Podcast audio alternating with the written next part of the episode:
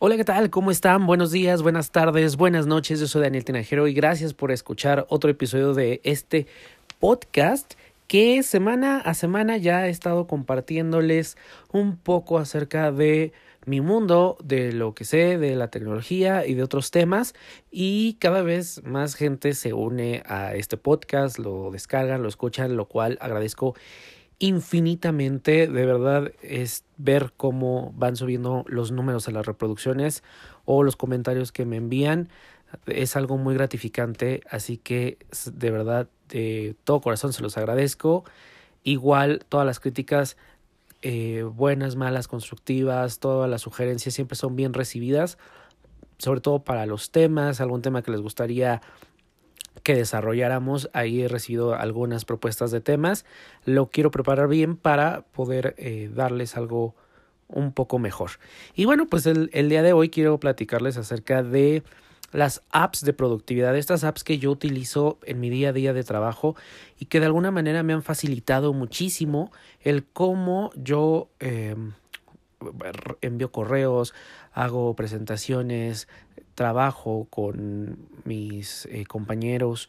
Eh, entonces, cómo me han ahorrado también tiempo, me han salvado la vida en algún momento y eh, de alguna manera me siento como mucho más tranquilo y más organizado. Tener estas aplicaciones en tu teléfono, en tu iPad, en tu tablet me parece fundamental porque las apps en sí son para pues hacernos las cosas más sencillas, para ayudarnos y para no estarnos complicando con si tengo cuenta la mejor de correo de, de, Gmail, de Outlook y luego tienes que entrar a gestionar el calendario de Outlook y bueno, tanta cosa que, que al final todo se vuelve un poco engorroso.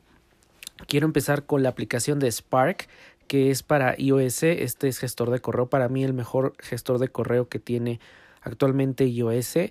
Eh, estuve probando el de Gmail, pero no me gustó me gusta cómo acomoda y cómo administra los correos, pero no cuando envías un correo eh, solo te acepta documentos de o al momento de adjuntar un documento solamente de Drive, no hay acceso a otras a otras nubes. En este caso yo utilizo Drive y utilizo iCloud, entonces esta falta de compatibilidad me llevó a decir eh, no, muchas gracias.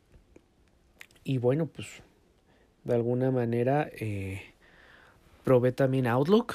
Me parecía una propuesta interesante y creo que de lo mejor que tiene Apple, eh, o bueno, que tiene ahorita las, las aplicaciones, pero igual no hay compatibilidad con iCloud. Creo que podrían mejorar mucho eh, las respuestas. Esta parte de que eh, te notifican solo lo, lo importante, lo interesante y no los correos como boletines, informativos, me parece muy bueno, pero ya había utilizado Spark, pero le di oportunidad a Gmail, le di oportunidad a Outlook. Así que me regresé de Spark. Spark me parece muy completo y con las últimas actualizaciones. Con Spark puedes hacer, por ejemplo, plantillas. Al momento, por ejemplo, que vas a mandar un currículum, ya tienes tu plantilla, solamente escribes la dirección, pones la plantilla y ya adjuntas el, el currículum y se envía. Tan tan, lo haces en menos de 10 segundos. También puedes, eh, si tienes compañeros que trabajen con Spark, puedes, eh, una, tener colaboradores, es decir, entre mm, dos o más miembros de un mismo equipo ir redactando un, un, correo, a lo mejor alguien lo redacta, el otro lo, lo, corrige y el otro lo revisa, ¿no? Entonces van asignando esas tareas. También tiene para que eh, te llegue un correo, pero a lo mejor dices esto no me pertenece, esto no es de mi área, y se lo asignas a otro de tus contactos para que lo trabaje desde Spark. me parece que el envío y la recepción de correos es sumamente rápido, sin ningún problema, adjunta muy bien los archivos. El gestor de correos de de Apple me parece que todavía tiene muchísimo, muchísimo que pulir. Incluso cuando mandas un archivo tarda mucho en salir. Entonces, eh, no, yo quería quedarme con el nativo, pero definitivamente es algo que no, no pude. Con Spark me parece, además es gratuita. Spark, eh, puedes, gestion, puedes eh, gestionar diferentes cuentas de correo, diferentes cuentas de la nube.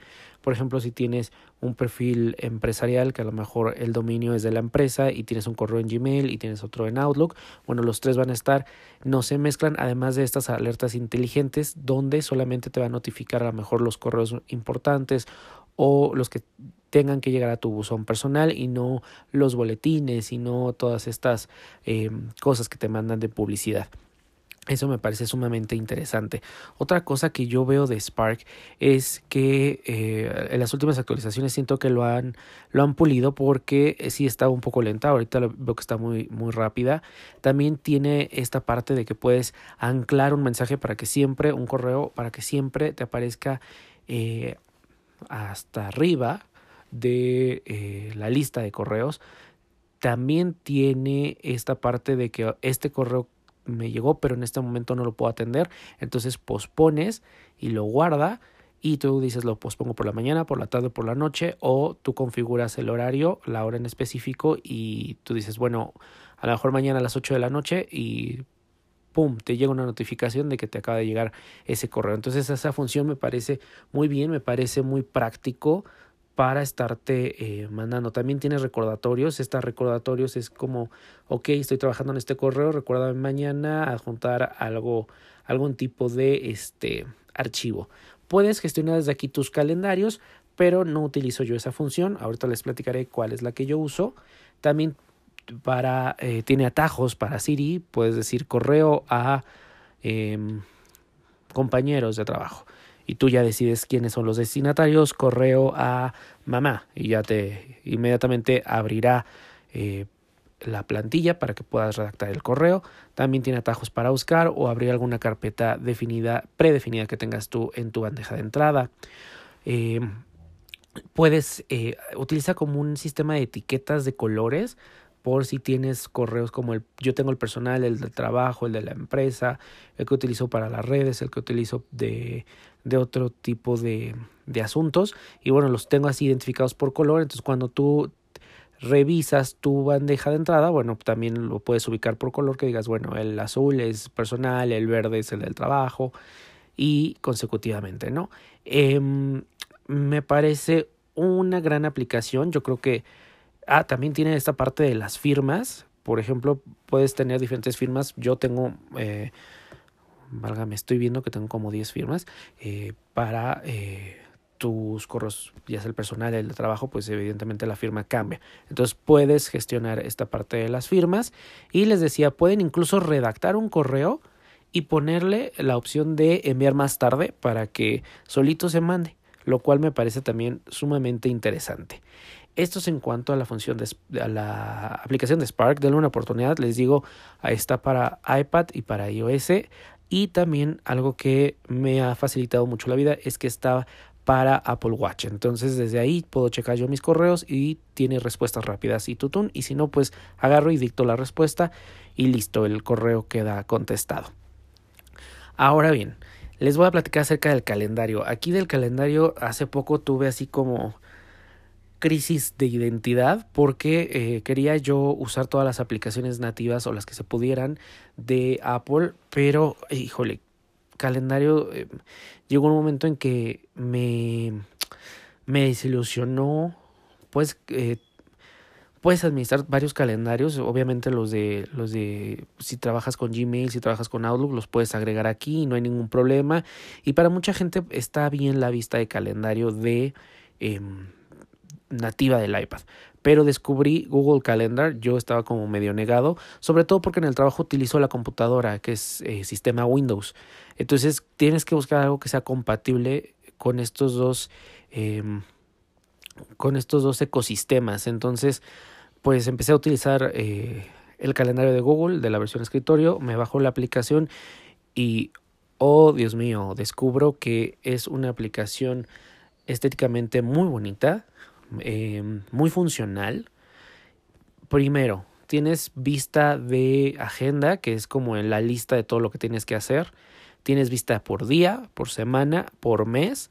Entonces en semana tú tienes ahí tus eventos, pero no necesitas crear, vamos, por ejemplo, tienes el calendario personal, pero en el calendario personal a lo mejor pones eh, proyectos y tienes a lo mejor asesorías y tienes a lo mejor la parte ya más personal de algún evento.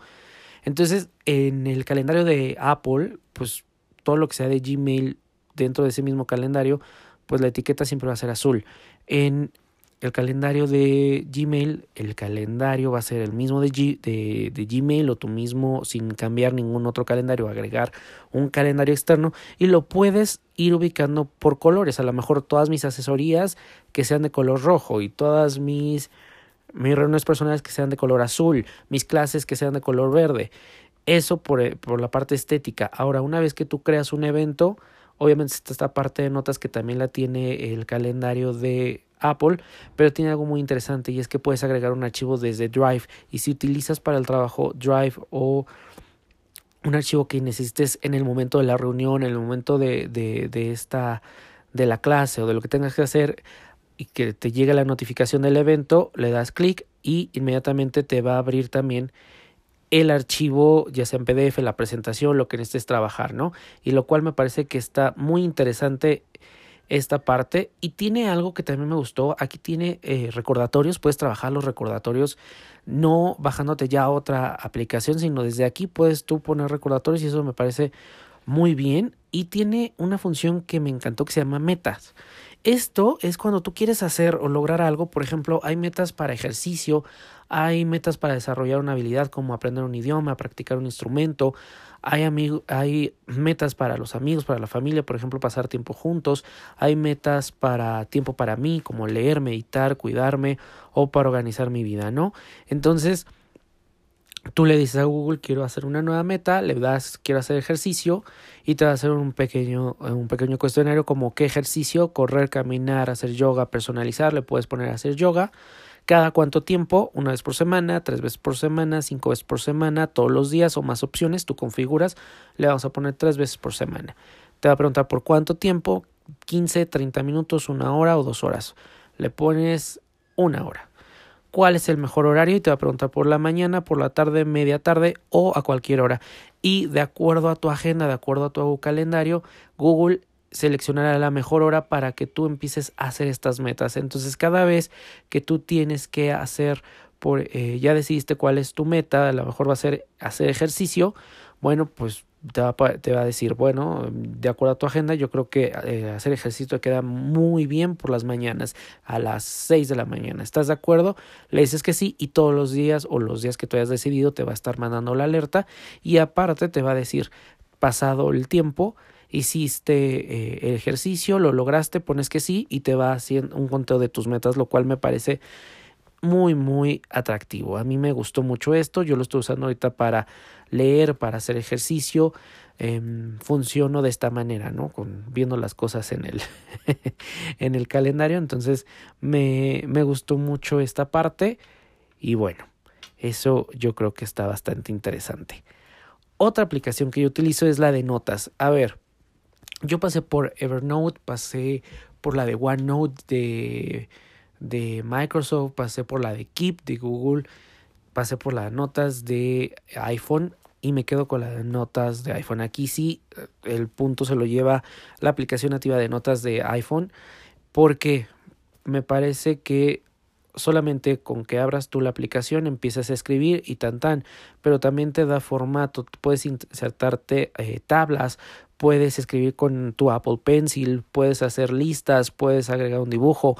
Al momento que si estás en una conferencia y quieres agregar una foto, te da opción de que si lo que estás tomando es una pizarra, ¿Por qué? Porque entonces a través de la inteligencia o el aprendizaje, inteligencia artificial que tiene este el sistema iOS, pues eh, edita esta imagen para que no se vea oscura o se vea ah, tenga los mejores contrastes y se vea la pizarra mucho mejor, más legible cuando estés consultando la nota. Puedes guardar eh, Obviamente puedes guardar enlaces, videos, grabas una nota de voz y la compartes a la nota y ahí te la guarda, que estaría muy bien que la nota de voz la pudieras eh, grabar directamente desde las notas, lo cual sí tiene, por ejemplo, OneNote de Microsoft y Keep de em, Google. Algo que tienen estas dos es que tienen una aplicación para el Apple Watch. Entonces desde tu Apple Watch puedes escribir una nota, cosa que no tiene la aplicación de notas de iPhone. Creo que eso es algo que podrían hacer. Y vamos, no vas a estar eh, pegado a tu Apple Watch redactando una nota, pero sí algo muy rápido. A lo mejor cuando vas en la calle, a mí me pasa y tengo una idea para el podcast. Bueno, pues no puedo sacar el, el teléfono porque a lo mejor llevo cosas en la mano, agarro mi Apple Watch y ya, tan, asunto arreglado, ¿no? Entonces me quedo con esta parte de notas. También eh, utilizo el Apple Pencil y con el Apple Pencil, bueno, pues escribo y no tengo que estar pasando esto a, digamos que al teclado. Agarro el buscador y empiezo a buscar por palabra y va a reconocer también lo que escribí en el Apple Pencil. Puedes buscar por imagen, por enlace, por palabra, por, em, por notas compartidas, lo cual me parece que está sumamente bien. Entonces me quedo con notas del iPhone. Otra aplicación que yo utilizo es para hacer mis presentaciones es la de Keynote, que es la de Apple. Yo no uso PowerPoint porque les digo, mi equipo principal hasta la fecha, desde el iPad 1, siempre ha sido el iPad. Entonces, hace mucho tiempo que no utilizo la, eh, los, el software de, de, de, Microsoft y me acomodé muy bien con Keynote. Me parece muy simple, muy sencilla de utilizar. Eh, me parece que tiene lo básico y puedes hacer mucho más. Entonces puedes hacer una muy buena presentación con animaciones, con insertar un video, insertar un dibujo, incluso imágenes. Tiene esto de drag and drop que estás trabajando en tu presentación, abres una segunda ventana en Safari y nada más arrastras la, la, imagen, no tienes que guardarla y todo eso. Además de que cuando estás haciendo la presentación, si tienes, eh, la estás haciendo desde el iPad y tienes tu iPhone, bueno, pues el iPhone funciona como mando a distancia o tu Apple Watch, si el iPhone es el que está proyectando, pues con tu Apple Watch tienes ese mando a distancia de avanzar o retroceder en las presentaciones. Además de que se sincroniza muy bien eh, tanto notas como Keynote con tu nube de iCloud. Si utilizas iCloud, que es mi caso, pues tengo ahí todas mis presentaciones, tengo ahí todo mi material. Entonces lo único que hago es, bueno, pues trabajo y no, no me preocupo por estarla subiendo a otra nube o estar haciendo un respaldo. Estoy seguro que está en iCloud y va a estar en todos mis dispositivos. Y bueno, para recordatorios, me acomodo mucho con la nativa porque los recordatorios siempre le digo a Siri, oye Siri, recuérdame esto, de hecho ya se activó el Siri del iPad. Eh, recuérdame tal o recuérdame esto a tal hora o recuérdame esto cuando llega a casa. Los recordatorios de iPhone funcionan también por ubicación, lo cual para mí es genial porque de repente le digo, oye Siri, em, recuérdame cuando llegue a casa acerca de esto, ¿no? Entonces me he quedado con esto, pero también cuando trabajo con el calendario de Google, que les comentaba que tiene recordatorios, bueno, pues si estoy en, en, el trabajo, pues agarro rápido el calendario de, de, Google y agarro un recordatorio y recibo la notificación tanto en mi iPad como en mi iPhone como en mi Apple Watch. Entonces, bueno, ahí no tengo ningún problema. Estuve utilizando To-Do List, pero mm, se me hace un poco engorrosa y un poco sí, un poco pesada, por decirlo de alguna manera, la app, así que no, no, no, no me, que, no me gustó. Para los recordatorios yo soy un poco más simple, así que la, la nativa mm, funciona perfectamente y a veces la combino con la de, con el calendario de Google.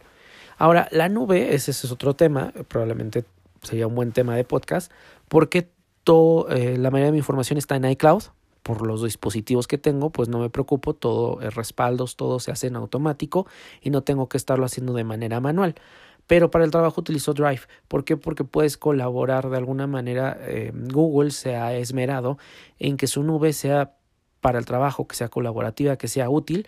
Y bueno, pues solo basta con un correo de Gmail para que tú puedas mandar un documento y a lo mejor eh, enviárselo a otra persona y lo pueda seguir editando o carpetas colaborativas que yo trabajo de esa manera, por ejemplo, con mis alumnos, eh, les mandas una carpeta y ellos van subiendo sus proyectos, sus trabajos y tú ya nada más vas revisando, lo cual me parece muy, muy práctico, muy funcional y creo que ahí Google se lleva las palmas.